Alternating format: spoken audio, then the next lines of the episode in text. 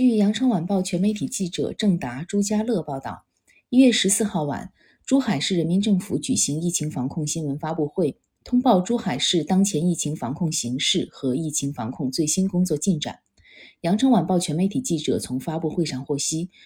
珠海在大规模核酸检测中发现七例新冠肺炎阳性个案基因检测初步判断为奥密克戎感染株。感谢收听羊城晚报广东头条我是主播朝文。